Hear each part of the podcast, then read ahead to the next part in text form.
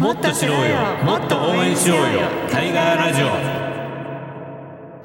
タイガーラジオ皆さんこんにちは。NPO 法人タイガーマスキン代表の安藤哲也です。皆さんこんにちは。NPO 法人スリーキーズの森山孝恵です。今日もよろしくお願いします。はい、えー、森山さん先月ちょっとお休みしちゃいました、私。はい、はい。たくさん話しました。そうですか。はい、はお帰りなさい。いこの番組も4月からね去年始まりまして1年。一年経ちましたね経ちましたけどね。はい、安藤さんいかがでした？ね。今年ですか？い。やーなんか出張ばっかりしててね。時はい。々この番組もお休みしちゃったんですけども、ねはい。最近本当にいろんなところ行かれてますよね。いやもう沖縄から北海道からね、あの2月はね30回公演が。あって30回 毎日じゃないです。か飛行機15回乗ってました、ね、マイレージたまりまくりって感じでしたあ本当ですか？じゃあそれ貯めてどっか。い。やそれはね奥さんにプレゼントする。あー素敵ですもうこれは定ね番はい、というわけで今日もスペシャルコメンテーターとしてお越しいただきました、ね、子どもの家施設長の早川聡さんですはい、よろしくお願いします。どうもはいお願い。しますなんかもう僕がいなくても大丈夫な感じいやいや、とんでもないですよ。本当に。そうですか。はい。えー、まあ3月というとあの施設の方もね、そうですね卒業生とか、はいねどうですか？えっと、実は本日ですね、この後午後4時からうん。卒業を祝う会ですね。あ子供の家の。はい、あの施設の中では一番大きな行事で、えはい。はいはい。1年間の節目の行事にな今年は何何名が？今年はですねちゃんと数えてなかったな。でも高校3年生は2人そうですか。が、えーただあの措置延長といってですね、うん。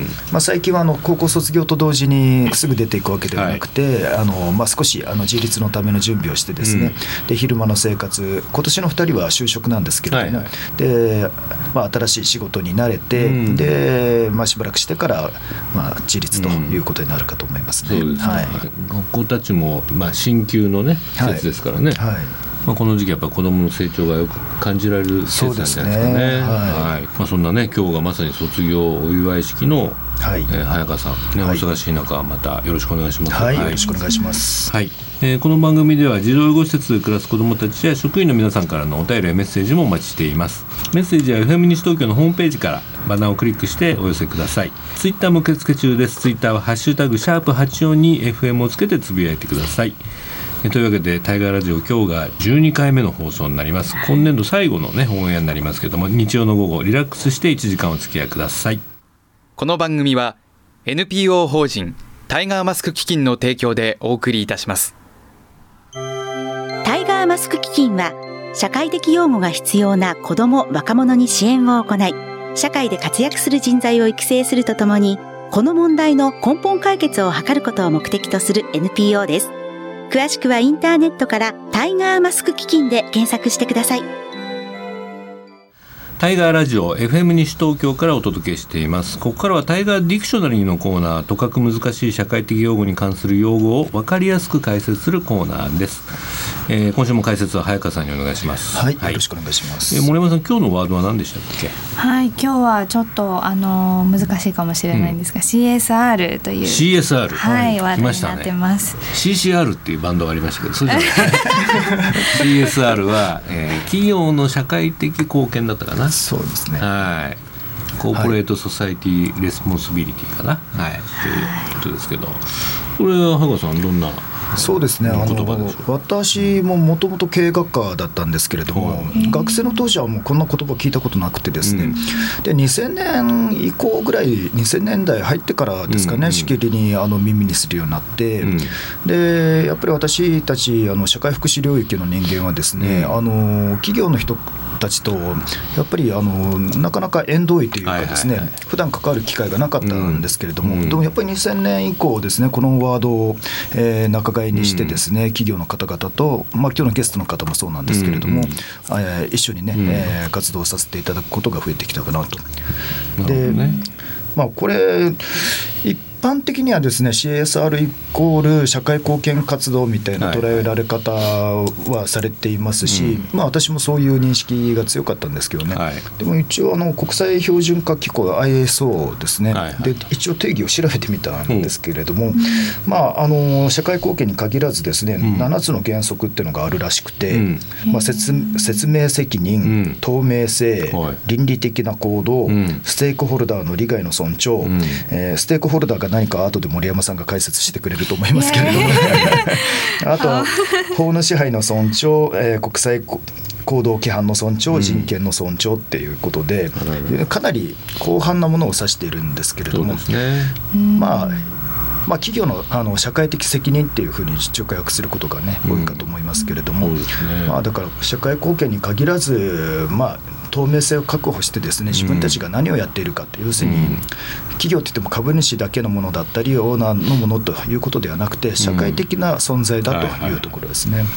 まあ、かつて80年代はね、はい、環境問題、はいはい、確か企業のその CSR のまあ、大きなテーマで、そのちょっと前はあのメセナとかねあの文化、文化財絵を買ったりとかそういうのも一応あのこういった分野に入ってたかもしれないはい、まあ、僕もかつて企業で宣伝部とかやってたのでね、あの宣伝部が商品のあの広告なんだけども割とあの広報部とかになるとこの CSR を一生懸命やって。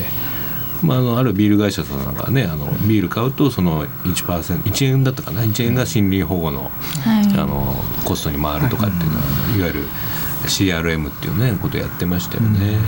でその後まあ環境問題も徐々にこう連れてっていく中でね次のテーマ何にしようかっていうそういう企業さん多かったように思いますね。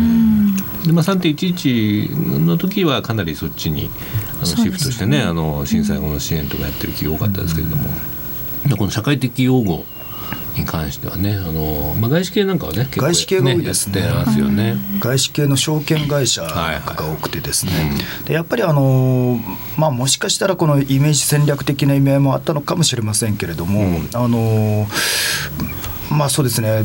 多額の予算規模でですね、うん、もう日本企業では当時はもう2000年代、えー、序盤なんかだと考えられないような、ね、金額の寄付がありまして、まあ、えー、名前あまり言わない方がいいですかね。だけれどもあの子どものですね、えー、進学支援だったり、はいはい、まあ、そういったところをですねかなりバックアップを今していただいているという形ですね。だからこれも本当に90年代は考えられなかった感じですけどね。海外ってあの、まあ、施設型よりもあの、はい、あの養子養子とか里親が多いじゃないですか、はい、こう同じようにあるんですかね。海外の。海外の。海外のその、はいはい、そうですね。あのやっぱり子供まあね私も暮らしたことがあるわけではないんで、うん、まあ偉そうなことをね分かったようなことは言えないですけれども、うん、ただやっぱりそういう家庭環境に恵まれない子供に対しても、こうみんなで見ていくというようなね、えまあそういう文化が違っていて、で例えば高等教育受けるんでも、まあ、日本は非常にお金かかりますよね、でドイツ含め北欧なんかだともう大学とか無料ですっていうところも増えてる中で、まあ、アメリカは日本と同じようにねかなりお金かかるんだけれども、ただその分をやっぱり CSR とかそういう方面でカバーしていたりとか、だから日本はやっぱり自己責任だったり、家族主義だったりっていうところで、社会でみんなあの困ってる方をどうにか支えようとかっていうのは、まあ、まだまだあの不足してるのかなと、だからそこで一つ転機になったのは、ね、先ほども言われたけどあのまあ、97年でしたかね阪神淡路大震災は、そこもありましたね。97じゃないな。95 95年ですかね。平成7年ですね、ね、はい、はい、まあ、あのくらいから日本人もねあのボランティア元年なんて言われてますけれども、うん、あのまあえー、営利活動に限らずですね社会的な活動をするということがあの、はい、まあ、活発に言われるようになってきたかなと思いますけどね。そうですね。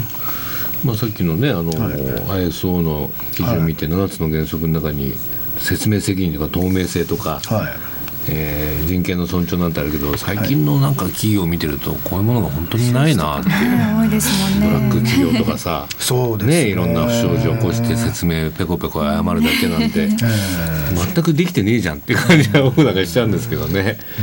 やっぱりなんだろうな。やっぱこう日本人ってその経済成長とかねあるいはなんか企業の株主をこう利益誘導みたいなとこが一番来ちゃってるから先にね、うん、そうじゃないその社会みんながこう笑顔になるような、うん、活動っていうのを、まあ、企業ってまあ企業って要するに会社じゃないですか。会社ってひっくり返すと社会ですよね、うん、うん、だからその社会によって生かされてるはずなのに、うん、だから反社会的なことをしてしまったりとか、あの人間人間をねこう尊重しないようなことをやってるっていうのはねやっぱその企業として僕おかしいなと思いますよね。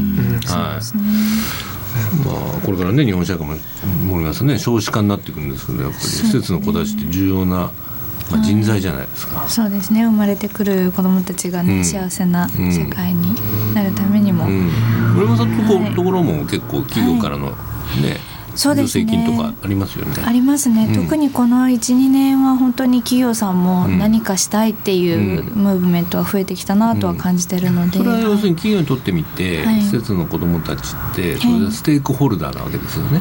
そう。の自分たちのその 社会を、ね。うん。社会をねこう作っていくこう未来の人材にまあ投資してるって感覚なのかしら。そうですね。なんかこう34年前までは、これをやるとうちのメリットは何ですか？とか聞かれること多かったんですけど、うん最近はもう私たちがやらないといけないっていうのがうん前提としてこう会社さんもうんあるのですごくこう話もしやすくなりましたし、こう直接的なメリットって言っても子どもたちへの投資なので、うん。そんなの求める方が難しいっていうふうに、うんすぐリターンがあるもんじゃないからね。そうそうなんですよね。なんでその辺はあの日本企業もやっとこう、まあ、前提としてあの理解してもらえるようになったなという感覚は。まあ、私たちにあのコンタクトを取ってくる企業だけかもしれないですけれども、うんうんうんまあ、昔に比べてだいぶ増えたなという印象はあります。これだけね子どもの貧困だとかね少子化がもう連日ニュースで出るからね。そうですね。やっぱりそろそろなんとかしなきゃみたいなムードは高まってるのかしら、そうですね。ここ数年で明らかに、うん。やっぱり私もこんなねもともと閉じたね、うん。狭い業界にいたんで、うん。すごい余計感じるんですけれども、あなんかすごく開かれてきたなっていう感じは、まあ、東京だからっていうのはあるかもしれませんけれども、うん。ありますね。まあでも企業は東京にやっぱり集中してるしね、まず東京のね外資系だけじゃなくてドメスティックな日本企業もうん。こういったテーマにどんどんこう入ってきてくれるといいなと思いますね。うん。そうですか、まあ、この企業の社会的、えー社会的責任責任ですよね。はい。最近 CSV なんていうね言葉も出てきますよね。まあ、共通価値の創造とか、はいはい。クリエイティングシェアードバリューっていうらしいですけどね。価値をシェアしようそうですね、要するに企業がそういう、まあ、社会的な責任を果たすこと、あるいは社会貢献も含めてですね、っていうことは、結局、企業にとっても、あの要するに金銭ではないけれども、利益になるんだよと、お互いの共通の理解があるんだよっていう考え方ですよね。うん。でここに関しては企業だけじゃなくて私たち社会福祉領域の人間もそうだし、うん。一般のねあの住民地域住民の方もそうだし、ね。一緒に共通の理解を探していきましょうっていう、まあ、だから競争ではなくて共有っていうね、うん。そういう時代をあの模索できるようになってきたのかなっていう気がしますね。企業の中にもねその子育て中の社員の皆さんとかとよく話すと、ただこうお金を寄付するだけじゃなくてなんか自分たちもこう活動したいみたいな最近、そういう声は多いですね。うん。まあ、タガマスキーなんかでねあのある金融会社の社員バスで乗っけて、あの草むしりに行ったことがあるんですけどね、うん そうです。彼らすごく、まあ、いい汗かいたみたい。よ、ね、で施設長からいろいろな話聞いて、あこういう子供たちでね自分なんかできないかなっていうふうに考えてましたよね。うん。そういうあのなんていうかアクションにも今後つなげていきたいなって思いますね。はい。そうですね。うん。はい。というわけで今日のおタイガーディクショナリーは、えー CSR、はい。ね企業の社会的責任につはい。いてね、お届けしました、ね、リスナーの皆さんも企業人の方が多いと思いますのでもう一度自分の会社が何の CSR やってるかっていうのをね、あの一度調べてみるといいんじゃないでしょうか。はいタイガーラジオ FM 西東京からお届けしています。ここからはタイガーマスクの友のコーナー、社会的用語について様々な思いを持って活動されている方をゲストにお迎えするコーナーです。えー今月のゲストは河合塾町田校の佐藤康平さんです。佐藤さんこんにちは。こんにちは。はい。森山さん。はい佐藤さんといろいろやられてるみたいな。そうですね、はい。あの私たち学習支援を児童養護施設とか、あの虐待を受けてきた子どもたちに展開してるんですけれどもその中で子どもたちがこう目標設定とうん。か進路設定を相談できる人もなかなかいなくて、うんこう施設の中も職員の皆さんこうあらゆる進路相談が乗れるわけではないうん。し、学習ボランティアさんもやっぱりこう進路相談までは重にすぎることもあったりとかする中で、えー目標設定とか進路設定が再度必要な場合はあの海塾さんにお願いをして、えー毎月月1回ですねあの進路相談に無料で乗っていただいてるんですけれども。うちも今年受験生が2ね。やっぱり塾行ってて、はい。進路相談あの僕ちょっと行けなかったので妻がずっと行ってやっぱりやってましたよね。普通の、ね、家庭は多分そうやって親が、親と塾の先生とかね学校の先生がやるんだろうけど、まあ、確かに施設のこうそこがねうん、周りに相談できる人もいないし、うん。学校もねなかなかそんなそこまでやってくれなかったりとか、今変化も多いので、はいはい。センター試験なくなるだのこそうね。栄養入試が一般的不安ですよなあのれって、はそんな中も頼りにしている、うん。あの企業さんの一つになってますね。そうですか。は佐藤さんよろしくお願いします。どういう思いを持ってこれを始められたんですか、はい、う私があのこの活動を立ち上げたわけではないんですけれども、まあ、あの途中から参加させていただいてまして、んうん。でもともと河合塾としてこの活動は小学生向けに学習イベントを行う活動をメインでやってまして、うん。その当時は大学進学のサポートは特にしてなかったんですうね。ん。であのその中で、まあ、河合塾さんだからっていうことで施設職員の方から、まあ、大学進学を希望している生徒がいるので、まあ、ちょっと担当してもらえないかっていう一声をきっかけに、まあ、始めた活動になってますね。うん。はい。早川さんのところの施設の子もお世話になってるんですか？そうですね。あの今言われてたケースかどうかわかんないですけど、ん。私も前の施設にいた時にうん。海塾さん前任の方にですねもう厚かましくですね、うん。あのただで海塾で授業を受けさせてくれと いうことでお願いをして結構せっついてですね、うん。だとそれなりにねあの結構羽振りいいでしょみたいなことを。え実際受けていやで結果的にはただ教室で受けるっていうのはちょっとやっぱり組織的に難しいということで、うん。でその代わりじゃないけれどもあの大学進学を希望している高校生に対してですね、うん。あのチューターをつけて、うん。それであのもう受験勉強のね、うん。あのスケジューリング含めて、えその辺を支援するよっていうことでえ。会塾さんからそういう支援を受けていた子はいますね。うん。で見事塾に行ってたんですか子供たちが？塾その時は塾は高校生行かせられるお金がなくてだからほぼ独学を、うん。あのまあ、来ていただいて勉強の仕方を支援していただいてたと思いますね。でその子見事あの、まあ、言い方悪いですけれども私立の本当に底辺校で、もう私がいるエリアから通える学校の中では一番偏差値でいうと低い学校からですね、まあそこそこのが、うん。学校の法学部に現役でん。合格してますしね。だからやっぱり効果はあったかと思いますね。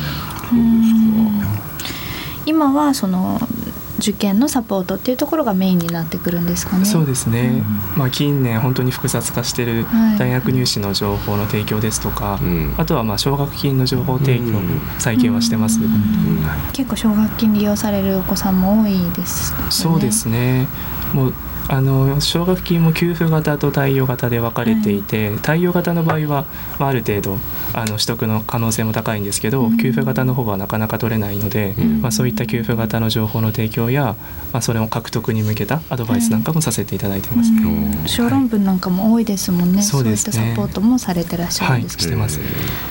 児童養護施設の子ども向けではない奨学金制度なんかも一通り把握はされてる、そうですね。大学独自で実施している奨学金情報も把握はしてます、はい。はいなんか一般のこう生徒さんも見ている中でのん活動の一環だと思うんですけれども、何かこう違いとかうん。感じられることってありますか？そうですね。私もあの施設に直接行って生徒と話す機会が多いんですけれどもやっぱりあの質問に対して自分の考えをうまく言えなかったりとか、まあ、自分自身に自信がななさそうな子だったりとか、うん。やっぱそういった生徒さんの割合があの普段接してる高校生よりも多い印象は受けてますね。うん。そういったところもこうサポートされたりっていうのはあるんですか？そうですね。もう最初1回2回の面談ではなかなか心も開いてくれないんですけど、うん。まあ、1ヶ月に1回河合塾のチューターがあの面談しますのでそういった数回の面談を通じて少しずつ心を開いてくれるっていう生徒は多いかなっていう印象は受けますね。印象的だった子供というか出来事は、あ印象的な出来事ですか、はい、私があの実際にサポートしてた生徒なんですけど、うん。まあ、最初は本当に口数も少なく、うん。まあ、なんでここに来てるんだよっていうようなうん。突っ張り方をした生徒がいるんですけど、高校3年生。そうですね、うん。3年生の4月に最初に面談したんですが、まあ、その子は4年生大学進学を希望していて、うんで受験勉強一般入試を受けたんですけど、うん。まあ、あのどんどんどんどん受験が迫るにつれて不安になってきたのか、うん。まあ、佐藤さんちょっと聞いてくださいよとか、うん。うん実際の質問をしたりとか、まあ、あの雑談をしたりとか、うん。そういった機会が増えてきた生徒がいて、うん。まあ、最終的にぶ受験を無事合格してえあの本当に感謝されたっていうエピソードが私の中で一番印象に残ってますね。そうですか。それは嬉しいよね、そうですね。なんかなんかこれが鍵になるみたいなのってあるんですか？サポートする中で、はい。こういうやっぱりところを抑えていくこととかサポートしていくことが、はい。実は子どもたちに一番こう役に立つって何か感じられるのってあります？そうですね。まあこれといったノウハウはないんですけど、まあいくらあの生徒がこうこちらに対してあのすごく不遜な態度を取ったとしても、まあこっちはあの本当に寄り添ってうんずっと定期的に見ていけば最終的には心を開いてくれるかなっていう。うんはい。うん何ヶ月ぐらいで開く子たちが多いんですか？そうですね。まあ半年ぐらいですかねはい。そのぐらいの長期にわたって、うんうん、サポートしてやっとっていう感じですねうん。はい。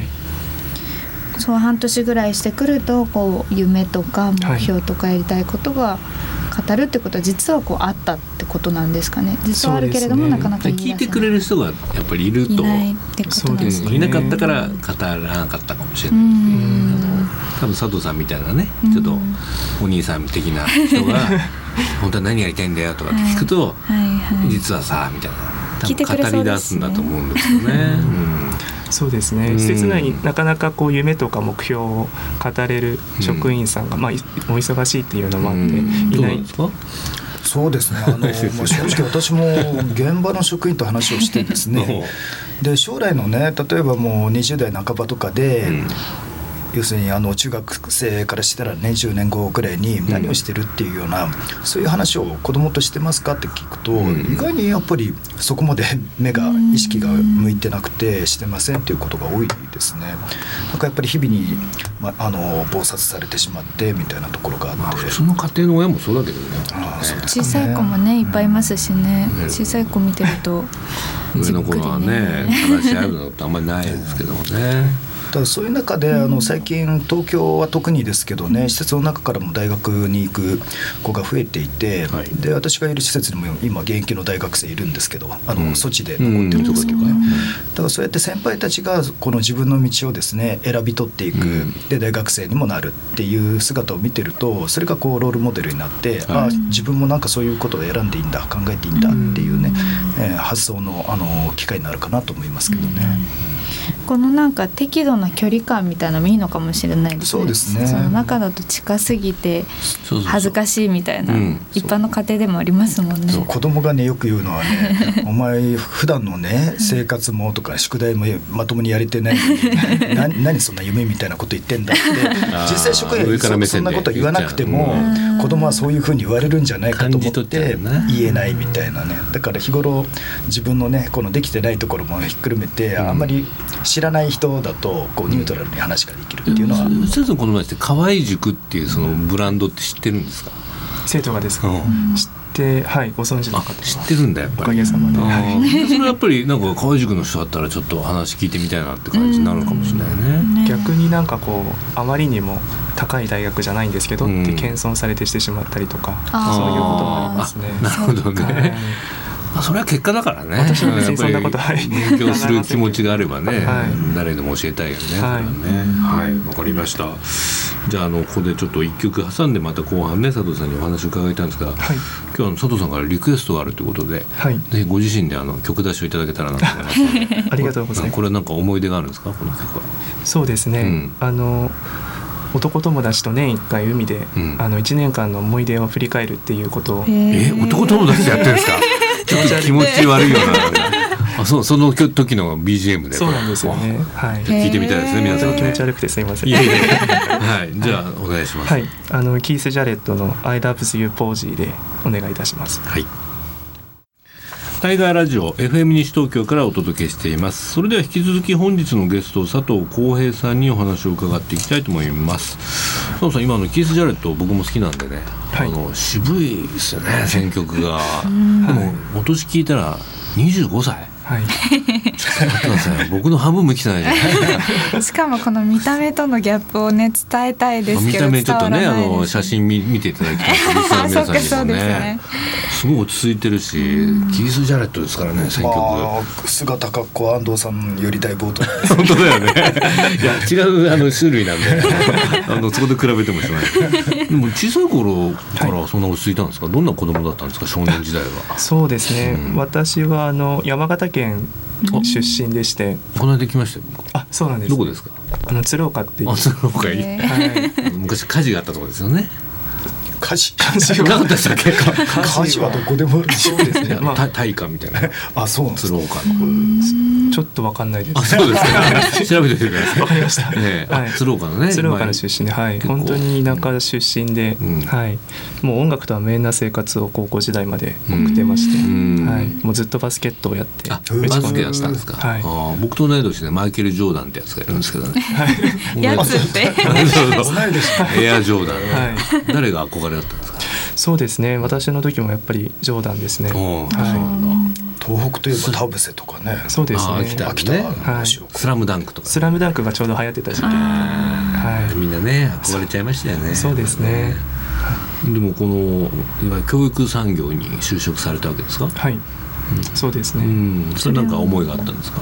そうですね。あのーまあ私はもともと教師を志望していたんですけど、うんうんまあ、あの教育実習にあの行った時にあの私の授業を、まあ、している中で、うん。まあ、生徒があの本当に何でしょうね家庭の環境によって生徒の発言の回数がうん。多い子少ない子、あとは自信がない子ある子っていうふうに分かれていて。分かっちゃった実習の時に、そうですね。あでこの教育の、まあ、ギャップはどこから生まれるんだろうっていうのうん。をそれから考えていって、ーうん。まあ、教師ではなくて一度まあ民間で働いてから、うん。はい、ちょっといろいろと勉強して、うん。まあ、そのギャップが埋められるように自分のアイディアをとか考えをしっかりと固めてからっていうことでうん。教育産業を選びました。教員免許は取った？の教員免許は、はい、数学の中高の免許を持ってます。でもその生徒のね、うん。違い発言の仕方とかのね、うん。違いを見てそこにこの家庭環境とかねそういう背景を読み取ろうとするって 普通先生そこまで考えないですよね。福祉とか学んでたんですか？福祉はあの全く学んでなかったです、へはーでその発想ってなんかすごいいですよね。やあのすごいですね。い、いえいえじゃあもともとからの問題意識を今こうね。活動の中ではい。形にしているのも一つあるってことですかね。そうですね。はい。うん。まあ、でもその大学時代のねどはい。同期とかいるじゃないですか、はい。こういうなんかこう仕事やってるって、はい。どんなふうに皆さん評価してます？佐藤さんのこと。そうですね。私が大学の時は数学科だったので、うん。やっぱり皆さんあの IT 系とか。今ね バリバリやってるよね多分ね。エンジニアとかで。そうねそういったところに勤務してると思うんですけど、うん。はい、ただあの本当に好意的でよく頑張ってるねっていうことは言われます、ね。そうですか、はい。まあ、そういうにしか言いようがないよね。多分ね。でもねパソコンの前に向かってるより子供たちに向き合ってるっていうね、はい。この仕事やっぱり先生が好きだったんだね。そうですかね。はうん。あとでもこう河合塾っていう、まあ、企業でこれをやってるっていうのね、はい。今日さっきもあのディクショナリーコーナーで早川さん CSR っていうはい。こと言ってたんですけど、こう学習塾でこういうことやってるとこ他にないですよね企業として。あまり聞かないですね、うん。私的にはですね小さな塾なんかで、はいはい。これも私あの 厚かましく、ちょっと中学生一人送るから高校生一人にタダで見てよとかね。なるほどなるほど。でそれで快くね受け入れてくださったりとかあるんですけれども、でもこれだけ大きな会社できちんとねあの、うん。部門を位置づけてやられてるっていうのは私、うん。不勉強なだけかもしれませんけれども、うん。存じわけないですね。これ今町田港だけのプロジェクトなんですかいえあの東日本の首都圏のあ全体で全体ではやってる、はい。へえなんでこ横浜にいたら横浜の校舎の方が見てくださったりとかするのでですね。すごくあの利用しやすいというか、うん。うん。でも CSR って観点からしても、まあ、企業のそういうトップもこれをはいやっていこうじゃないかっていうはい。そういう方針があるわけでしょ、そうですね、うん、なんて言ってるんですか？トップって。そうですね。あの、逆に学ばせてもらってこいと言ってますね。もともとはご希望されたんですか？この部門に社会貢献活動のところに入るっていうのは、いえ希望はしてないですね。たまたまなんですか、はい。じゃあ先ほど言われたような問題意識とたまたまこの今配属されたところが、はい。結構結びついてますよね。そうですね。あの河合塾が少し変わってるのが、まあ、CSR の部門もあるんですけど実際にあの事務局として動いてるのは、まあ、他の部署で働いてる人というか、うん。はい、あのその専門の部門の人が動いてるわけではないんですよね。うん。私もあの本あの普段働いてる部署は町田校になっていて、うん。普段は町田校に通う生徒であったりとか、うん。そういったあの方への進学相談を中心にやってるんですけど、それとまああの兼任してこの活動をしてもらさせてもらってまます。っぱ横断型のプロジェクトみたいになってるんそうですねはい。じゃあ意識のある方が集まって。そうですね。いろんな部署から本当に集まって、ええやっていただいてますのでこれこれってなんか対外的にこういうことやってるって PR してます？なかなかしてないですかね。すればいいのにと思います、本当ですよね。まあ、学習会とかねイベントで私も前に呼ばれたことがあって、はい。で、まあ、海塾の、ね、スタッフの皆さん集まっていて、うん。で名刺交換したらみんな本当にあのうん。この配属は違うところだったんですよ。ね、うんもうこの関東エリアからギュッと集まってる感じがあって、で皆さん本当に熱意がある方ばっかりでうん。ねすごいなと思ったんですけれどもね。もう社員の皆さん参加されて、はい変化があったりとかはい。ありますか、そうですね。あのもともと興味がない方も実際に生徒さんをつけて、あうん。の1年間面談していただくことで、うん。まあ、社会福祉に興味を持って、うんそのまま次の年に事務局で働いてくれたりとおかー。そういったことがあったので、まあ、成果が出てるのかなっていう印象はあります。また一般のこう生徒さん見るのとは違うこうやりがいみたいなのがあるんですかね。そうですね。やっぱりあの本当に困難な状況に立たされてる方が多くてもともと河合塾はまあそういう子生徒を見たいっていう職員が集まってて本当にこの人のためにっていうことの熱い気持ちを持った人が多いのでそういったところでやりがいを感じてうんいる方も多いみたいですね。なるほどね。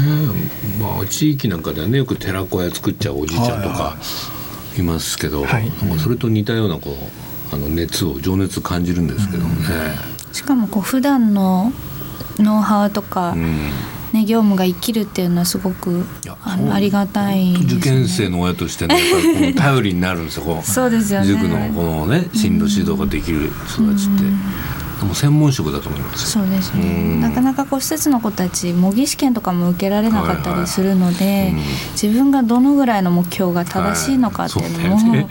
なかなかわからない。偏差値とかね。そそれが出ないことにはど対策も立てようがないし どこの過去問やっていいのか分かんないもんね。ねえ。しかもその予備校も通ってなかったりすると、うん。焦りも一般の子より少なかったりとか雰囲気が作られないっていう難しさもあるので月1回でもそういう空気を吸えるっていうのは結構こう意識が変わってるなっていう実感はありますね。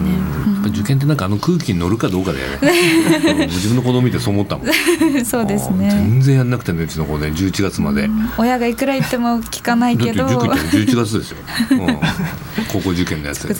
よく間に合ったなと思って。はい、そうですか。まあ今後じゃあ佐藤さんはあの。まあ、このお仕事も含めですね、はいあのどんなこうライフビジョンというか、はいお持ちなんですか、そうですね。まずはこの活動を本当に全国に広げたいなと思っていまして、うん。今はあの千葉東京神奈川の3県にしか活動が広められてないんですが、はいこれからはもっとあの東北地方であったりとかでもありますよね川宿さん。はいあります。うん。東北や関西にも広めていきたいなっていうふうに。あ思います。ーぜひ、うん、僕も東北のあの震災後の支援もいろいろやっててね、はい。やっぱりあのそういう事件進路とかすごく悩んでる子いっうんぱいいますよそうですよね。ぜひあの力づけてあげてほしいなと思いますね。はい、ぜひ。ねでもそうこうしてるうちにあっという間に30歳になっちゃうんですよ。そうですね 多分 ねえ。なるべく早いうちにはいうち何ですか？何をするんですか？ん？あの広めていきたい広めてですなるほどね。でもなんか将来あのもしね、はいあの子供生まれたらすごいいいお父さんになる。そうですね。話聞いてくれそうですよね。そうそうそう。でもよく初対面の人には 3, 三人ぐらい子供がいるいそうですねっていうには見えないけどね。やっぱ肌がね、ずっと見てると赤く見えてきました。あそうなんリアルな女子からの意見ですけどね。そうですか。まあでもやっぱり最近僕もおお父さん父親支援やってるとね結構子子供の教育に熱心なお父さんも増えてて逆に熱心すぎちゃってねちょっとあの教育虐待みたいな話もあったりもするんであーそうねですね。うん、やっぱりその知る知って知っててやる方が多分、うまくこうマイルドにというか寄り添ってできるのかなっていう気もするのでね、えー今後のちょっと佐藤さん含めはい。ハワイ塾の動きにね注目していきたいと思いますね。タイガーラジオとしても。そうですね。ぜひ聞いている職員の皆さんもね問い合わせていただきたいですえそんなね。忙しくなっちゃいます。な大丈夫ですか？デートしてる暇もなくなっちゃう。あ大丈夫ですだってねかもっと広げたいんですもんね。あそうか。まあ25ぐらい俺もバリバリ働いてたからな。しばらくはね仕事してみるけど、はいうん体だけは気をつけて、はいねありがとうございますやっていただきたいですね。はい。で子供の家でもこういったねそうですね支援をねこれからもどんどん取り入れて、はい今子供の家も本当に進学目指してる子が非常に多くてですね、うん。はい。で今年度からですね来年度の子供からになります。あのこ今年高校卒業する子からですけどね、うん。あの国がねあの新しい事業を始めてで進学する子に、まあ、毎月上限5万3700円うん。の家賃補助と、うんうん。あと生活費の5万円って、うんうん。これどちらも貸与なんですけれども、うんうん。ただ卒業して5年間ね、まあ、仕事変わっても働き続ければ、うんあの返さなくていいよっていうねもので。この間出てましたね。はい。だからその辺ではあの経済的なことが一番進学に向けてね障壁になってましたけれども、そこがだいぶあのハードルが下がってくるので、ますます佐藤さんたちのね、うん。ご活躍ニーズが高まると思いますね。で環境が整えばね、はいあとはこう自分で頑張って勉強しようってなりますからね。うん、そうですか。で今後もねこの森山さんのやってる学習支援のね大きなことも含めサポーターのね大きなサポーターだと思いますんで、はい。えー注目していきたいというふうに思います。はいというわけで今日のタイガーマスクの友のコーナーは、えー、河合塾のキッズサポートプロジェクト。はい。ねメンバーであります。佐藤浩平さんにお越しいただきました。佐藤さんどうもありがとうございました。ありがとうございました。ありがとうございました。タイガーラジオ FM 西東京からお届けしています。ここからはボイスコーナータイガーマスキンで支援した子どもたちの声を紹介したいと思います。今日はねこの子この子供からおはがきが届いてました、えータイガーサポーターの皆さんいつも応援いただきありがとうございます今日本文学の勉強をしています。大学生活は新しくやらねばならないことが多く大変ですが日々頑張って過ごしております。えー楽しいこともあり一日一日がとても充実しています。今はコンビニでアルバイトをしています。季節も変わり、えー今度学年も変わります。ゼミナールなどの演習も本格的になりますがしっかりと対策をして、えー挑む所存です。これからもご支援よろしくお願いいたします。こんなハガキが届きましたけどね、どうでしょうか？でもね本当に着実にね安藤さんたちのね、あの活動の成果がね、あの子どもたちに届いてるなっていうふうに思いますね。まあこの季節ねちょっと進級がね僕らも心配なんだけども、こういうねあの次のステージに行きますなんて来るとね、い、いしあのバイトもやってね、ちゃんとこう生活できてるなっていうのをね、うん。感じると嬉しいですよね。はだから進学はゴールじゃないんでね進学した後もこうやってつながれるっていうのはとっても大事ですようんね。やっぱり続ける卒業するまあ卒業もゴールじゃないですけどうん。ねでもつながり続けることっていうのは非常に大事だし、まああのいいあのこのタイガーマスク基金がですね、うん。つながり続ける一つのね、えーシステムになってるかなと思います。まあ、僕らも一括で最初お金渡すんじゃなくてね、こう進級した時にこう少しずつ渡すっていうことをやってるので、あのそれがまあ励みにも、ね、なってくれればいいなと思うし、まあこのハガキをいつもあの、えーまあ、個人情報を抜いてコピーして支援してくれる人たちにもこう見せるので、そうするとまた逆にあのもっと頑張ってねみたいな感じで。ね。またコメントもサポーターから来ると、まあ、そういうのがやっぱり子どもたちにとっても励みになるのかなと思いますね。親戚のね、おじちゃんおばちゃんが増えた感覚ですよね。そういう感覚だしね。あの、サポートする方もこう見えるじゃないですか、その成長とかね。それそれはもう大事かなと思いますね。はい、タイガーマスキンでは児童養護施設等を出て4年生大学に進学した子どもたちを応援する進学サポーターシステムを作っています。えー関心のある方はねどなたでもできますのでタイガーマスキンのホームページでチェックしてみてください。タイガーマスク基金は社会的養護が必要な子ども若者に支援を行い社会で活躍する人材を育成するとともにこの問題の根本解決を図ることを目的とする NPO です。詳しくはインターネットからタイガーマスク基金で検索してください。タイガーラジオそろそろお別れの時間になりました、えー今日河合塾の佐藤さんにお越しいただきましたけど、はい。ラジオ初体験だったということですが、はい。い、かがでしたか？非常にガチガチに緊張しておりえます 見えないね。落ち着いてるね。表情がね読み取れないですよね。ポーカーフェイスポーカーフェイスっていうんですかね。ね。久々に会いました。そうです またよかったら遊びに来てくださいね。あありがとうございます。はいまた子供たちのね、様子を教えてください、ありがとうございます、ぜひお願いします、はい。でえっといろいろまあ春になるとあのいろいろ変わるんですけれどもね。あのタイガーラジオも4月からちょっと新装オープンということで、そうですね、はいやっていきたいんですけども新しいメンバーをちょっと新しいメンバー迎えて誰が来るんですか？はい、えっ、と9月にゲストとして来ていただいたうん。ブリッジフォースマイル、NPO 法人ブリッジフォースマイルの上村ゆりかさん、野村さん、はい。ね元気女子そうですね。いいですね。ちょっと私は落ち着いた感じで上村さんにパワフルな感じでそういうねそうね違うタイプで、強うん。あ落ち着いた感じだったあ違いましたかね。認識を新たに、自分だけでしたかね。はい、まあ、はい。そういう新メンバーも迎えてねまたはい。4月から、えーはいリニューアルでやっていきたいと思います。はいえこの番組ではリスナーの皆さんからのメッセージもお待ちしています。FM 西東京のホームページからリクエストメッセージのバナーをクリックして必要事項を入力して送信ください。E メールをご利用の方はメールアドレス egao 笑顔数字で842アットマークウエストハイフン東京 .co.jp です。え番組のフェイスブックページもあります、ね、今日の佐藤さんの写真も載ってますのでぜひ、えご覧になってみてください。これまでの放送は番組のホームページからポッドキャストで聞くことができますのでこちらもチェックください。早川さん、はい。ねえー今日はこの後お卒業をお祝いするそうです会でしたっけ、ね。はい。はい、ね、どんな言葉を送るんですか？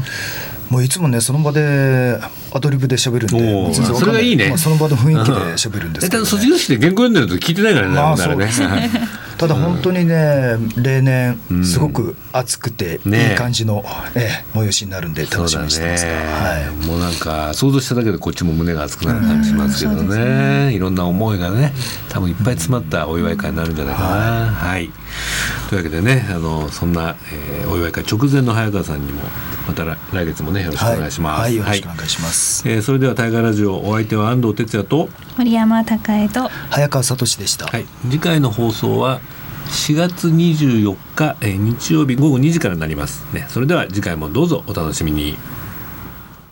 もっと知ろうよ。もっと応援しようよ。タイガーラジオ。この番組は NPO 法人タイガーマスク基金の提供でお送りいたしました。